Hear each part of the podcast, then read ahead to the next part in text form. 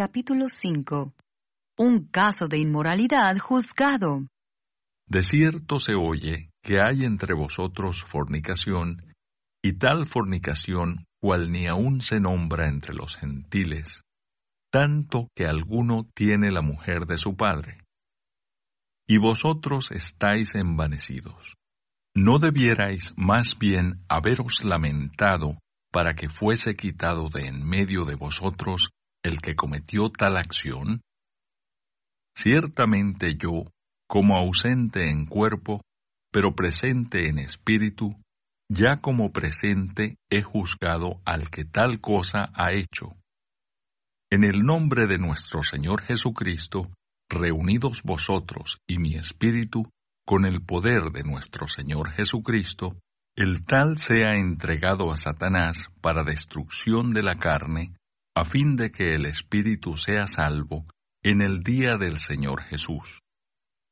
No es buena vuestra jactancia. ¿No sabéis que un poco de levadura leuda toda la masa? Limpiaos, pues, de la vieja levadura, para que seáis nueva masa, sin levadura como sois. Porque nuestra Pascua, que es Cristo, ya fue sacrificada por nosotros. Así que celebremos la fiesta, no con la vieja levadura, ni con la levadura de malicia y de maldad, sino con panes sin levadura, de sinceridad y de verdad.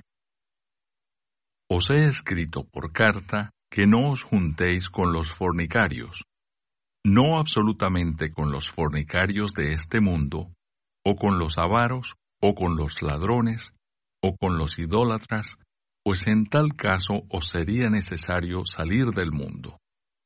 Más bien os escribí que no os juntéis con ninguno que llamándose hermano, fuere fornicario, o avaro, o idólatra, o maldiciente, o borracho, o ladrón. Con el tal ni aun comáis. Porque ¿qué razón tendría yo para juzgar a los que están fuera? ¿No juzgáis vosotros a los que están dentro? Porque a los que están fuera, Dios juzgará. Quitad pues a ese perverso de entre vosotros. Gracias por escuchar y si te gustó esto, suscríbete y considera darle me gusta a mi página de Facebook y únete a mi grupo Jesús Answers Prayer.